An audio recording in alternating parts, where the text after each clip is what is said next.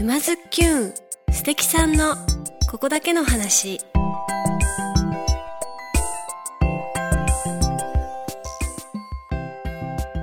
皆さんこんにちは。沼津きゅんナビゲーターのまゆかです。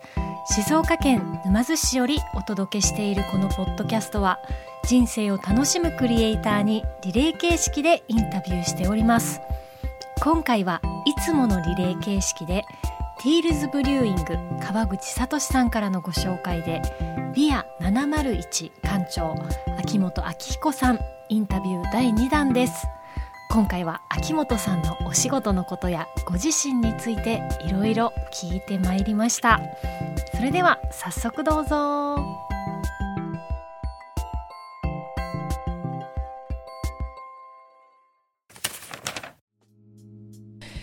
というわけで今週も、えー、ビア701の館長秋元明彦さんご一緒にインタビューしてまいります。よろしくお願いします。よろしくお願いします。秋元さんはですね今ご紹介した通り館長さんということなんですけれどもどうして館長になられたのかなっていうところを詳しく教えてください。はい。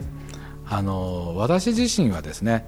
もともとというか現在もなんですけどあのまあ、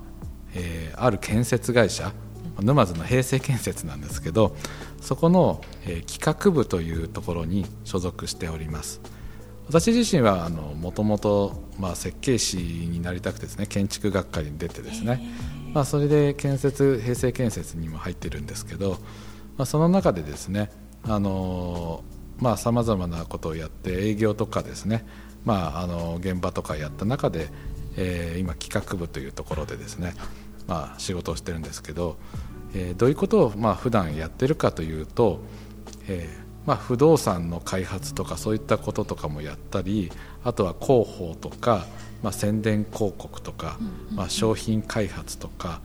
さまざ、まなことを社内でですねやっているんですね。でそんな中でですねあのもともとはこの不動産のですね、えーまあ、購入の検討という、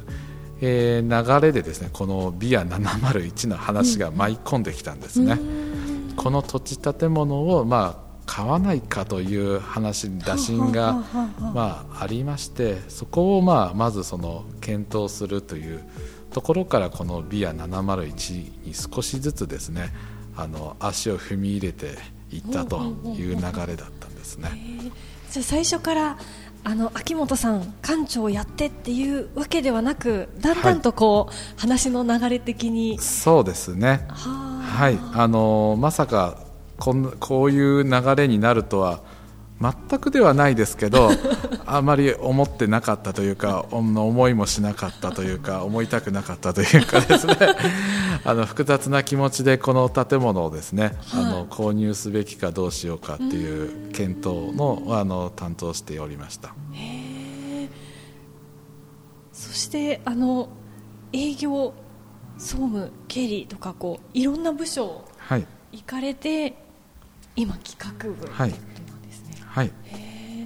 実際ビア701の運営という面では結構役立っているのかなという気もそうですね。あの私自身はですねあの社内でも、まあ、新しい企画とかですねそういったことをまあ考えることが好きでしたので、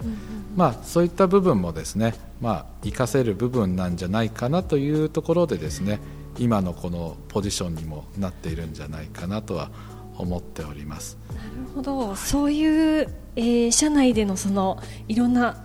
こう企画をやったりとかっていうところを考えると秋元さんが適任だなって。まあ、そうなったのかもしれないですね。そういうふうにあの思っていただいたのかなというふうに思っております、はい、実際あの、はい、運営をされていてこう大変なところとか、はい、あのここがやりがいだよとかいうところをぜひ伺いしたいです、はい、私自身はですね、うんうん、このまあ先ほどの続きになりますけど館長になる流れとしてはですねまずそもそもこの建物を購入するかどうかを検討するあの立場におりまして、はい、でこの建物自身をですね購入するかどうかという時の意見とすると、当初は私はちょっとこう反対をしてたんですね。はい、はいあのー、まあ、現実的に言うと少し用途がですね、まあ、現地を見させていただくと、まあ、転用しにくいとかですね、はい、あとはまあトータルで考えると少しその転用やその購入コストとか、まあ、そういったところをですね、あのー、考えるとですね少しこう今の現状ではあのあまり得策ではないんじゃないかなと。そうかそうか。建物自体も、はい、要は20年そうですね。前の建物がそのまま現在にもっていうことですもんね。はい、なので外部にこれを貸すにもですね当初そのコミュニティホールという用途でですね作っておりますのであまりこの区分でですね区分的にこういろいろ店舗とかに貸しにくいので不動産としての物件としては少しこう難しい建物だなっていうふうなまずその当初はあのもう単純に不動産物件としてですねここはあの見ておりました。へあのちなみにコミュニティホールだとこう貸しづらいっていうのは何かこう、理由としては、うん、あの各スペースが区分されておりませんので部分部分でですねそれをこうどこかパン屋さんとか店舗とかいろんなところに貸すっていうのがですねちょっとこう貸しにくいような管理がしにくいような状況なので、まあ、ちょっとこう貸し手がつきにくいなっていうことが考えられました。実際秋元さんは最初はちょっとうんどうなのかな貸しづらいなとかいうので不動産物件的にはちょっとやめた方がいいんじゃないかなという、はい、今お話でしたけども、はい、そこからなぜなぜ？そうですね、うん、あのまずそれがですね購入が決まりまして。はい、あのまず決まってりましてですね、はい、もうこう決まった前提です。ね、はい、決まったらしいんですね、はい。であのまあ決まってですね、はいはい、そしてあのじゃあ次にこのここをどういうふうにするか考えてくれと。で、ね,、もて今の時点ではもうテナントはちょっと難しいんじゃないかってことですよね、そうですね。まあ、当初私もテナントも実は少しずつはあの視野に入れてですね、はい、考えたりもしたんですけど、まあ、やはりちょっと難しそうだなというふうには、うん、あの思いました、うん、でそんな中でですね、まあ、弊社の社長も、まあ、ここをですねあのもっとそういうことではなくて、まあ、うちの、まあ、母体の会社や、まあ、この町全体も含めてですね生かすことをこう考えろというふうな、まあ、あの意見をいただいたので、まあ、やはり私もそうそういうものであるべきだなと思いましたので、まあ、その中でこうどういうふうにしていくかっていうふうに少しずつ、えー、検討するようになりました。あの会社っていう単位で考えると、はい、あのどっちからというとこう売り上げをどうにかしなきゃっていうところを先に言われそうな気もしますが、町全体のことを考える。そうですね。やはり私たちはあのボタ建設会社ですので、うん、あの何かのものを売るだけではなくてですね特にこの本社は沼津市に、まあ、静岡県東部でですね、うん、あの根付いておりますのでやはりこう町全体この東部全体やこの三島や沼津とかそういったところが発展することもすごく大事だと思っております。それが結果的にですね、まあ、あのあの建設全体町全体の繁栄につながるんじゃないかなというふうに考えております。じゃもうあのこの場所を、えーと、決めた時からもう町全体を考えながら建物のことを考えていく。そうですね。あの購入のいきさつについてそこがどうだったかどうかはちょっとわからないんですけど、はい、ただですねやはりあのここの物件をあのやはりいろいろ当初のですね、立ったいきさつとかそういったところをまあ紐解いてですね、いろいろこうまあいろんな人の話を聞いていくうちにまあ生かし方というのがですねやっぱりこの町によりですねあの活用できるようなものにするのが、まあこの町にとってもまああの母体の平成建設にとっても、えー、いいことなんじゃないかなっていうふうに考えました。この前回あのビア701のネーミングのね、はい、お話もお伺いして三島大通りの長さだよとかいうことですごくこう名前にも愛着があるし、はい、この場所もねあのまず最初に建てられた時があの三島の商店街の方とかがあのすごく熱い気持ちで、うん、あの建てられたということで、はい、そこら辺も歴史を振り返って。はい。そうですね。あのやはりその当初のですね建てたこの建物のですねあの意義というか、うそういったところに関してはすごく共感させていただく部分もありましてただそれをですねあの私たち、まあ、建設会社が引き継いで、まあ、そのまま同じことをですね、うん、あの継続しても、まあ、それはあまり意味がないかなというところなので、まあ、当初のですねあの意義やその理念とかそういったものはですね引き継ぎながらも、まあ、今の時代や私たちが最大限にそれを生かせる形、うん、そういったものをですね検討する流れとなりました。そこで、えー、テナントとして1階が、はい、えー、熱木商店というところが入ってくるんですけども、はい、その熱木商店を入れようと思った理由というか、はい、そうですね。やはりあのこの1階部分を、うんまあ、その自社として運用すると決めた時にはですね、あのやはり私たちの、まあ、平成建設っていうのはですねあの他の建設会社との、まあ、大きな違いというのが、まあ、自社の職人大工さんですね主にをあの、えー、採用して育成している会社なんですね。なのでやはりそういったあの大工さんを全面的にですねあの活用というと変ですけど、まあ、活かせられる場所そういったものとして DIY ができるような、まあ、特にこの街中のですね大工さんみたいなもの気軽に相談できるような人がいる場所そういったものができたら、まあ、この街にとってもあとはそのうちの平成建設の良さを生かせられることでもあるんじゃないかなと思いました。まさにこの前のビア701のこのコミュニティホールとしての役割をこう引き継ぎながらそうですねっていう感じですかね。はい、そうですねもともとのこのビア701自身の全体のコンセプトが確かあの、えーと、三島の町に、えー、文化と芸術の香と香りをというコンセプトだったんですね。であの大枠はそれをあのコンセプトも文化や芸術ということも引き継ぎながらですね、1階のスペースについてはコンセプトをですねあの、まま、ものづくりを通じて人物ことがつながる場所、うん、そういったものにしていきたいなというふうに考えましたそれでまた新たにここの1階や2階でですねこのギャラリーやまあ、1階のそういうちょっとこうものづくりというところでですねいろんな人がですねそのつながっていくようなことになればいいんじゃないかなというふうに思っております。まさにその当初の人たちの思いを引き継ぐ感じですよね。ありがとうございます、うん、そしてこのビア701、えー、運営されて2か月ちょっと、はい、もうすぐ3か月かという感じですけれども、はい、あの今後の展望とかですねぜひお伺いしたいなと思います。はい。今後ですねあのまず大きなところで言えば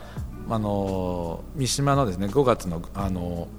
ゴールデンウィークの大通りのイベントや、まあ、夏祭りのこの、えー、三島大通りのイベントとか町の大きなイベントなにもですねあの活用していただきつつですね、まあ、あの定期的なですねあの企画やイベントっていうのをですね、まあ、あのこの店舗としてもですね開いていって、まあ、いろんな方にですね気軽に活用していただけるようにしていければなと思っております。あとは先ほど1回目の時にも少しお話ししましたけど、えー、まあそのものづくりの大工や DIY で以外のですねいろんなこうカルチャースクールみたいな、そういったものでも活用していただいて、まあ、本当にこう、まあ、ものいろんなものづくりがですねここでできるような空間として、まあ、この近隣だけではなくて、まあ、もう少し周辺の人にも認知されてですねいろんな人がこう近あの内外からですね使って交流ができるような場所にできればいいなと思っております。実際今利用されている方っていうのは、どういった方がらっしゃいますか、はい、かなりですねあの、まあ、近隣の方以外でもですねあの SNS とかを見てですね、はい、周辺からも来ていただいてたりしております。で結構こう仲間内で来ていただいて、まあ、ものづくりをしていただいたり、うんうん、でその DIY スペースはですねあの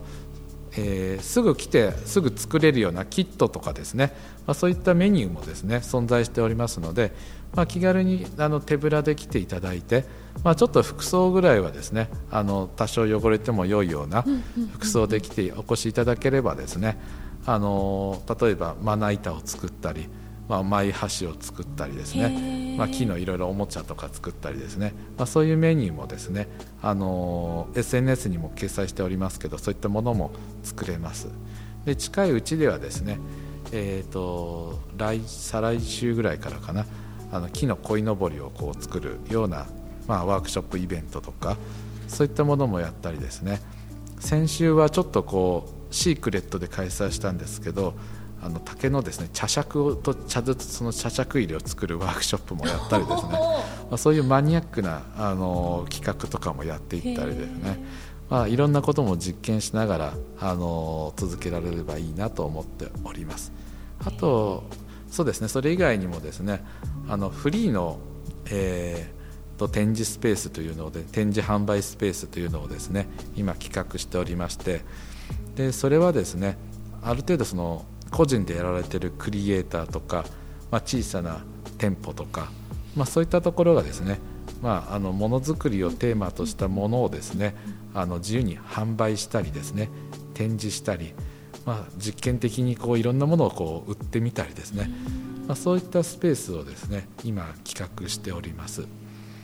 い、でそこにですね、まあ、本当にだからここでしかないようなものがですね売られていたりですね面白いものがこう売られているとまあ面白いんじゃないかなというふうに考えております。めちゃくちゃ楽しそうですね。そうですね。ちょっとズッキュンもスペース一個、うん、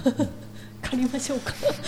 うん、そうですね。そういうね、本当にいろんなちょっとこうあの展示とかまあ宣伝じゃないですけどそういうことがね、はいはい、できるような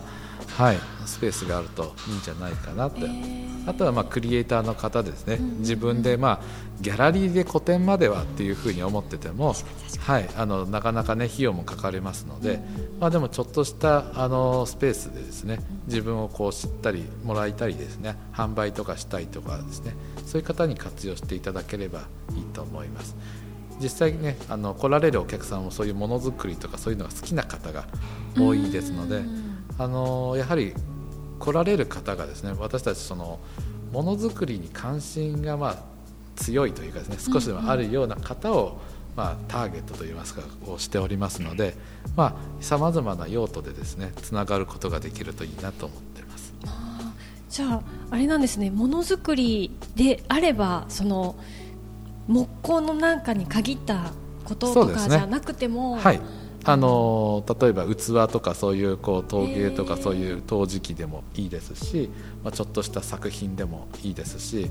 まあ、もしかしたらちょっと分かんないですけどプラモデルとかそういうものでも 全然ダメではないですね。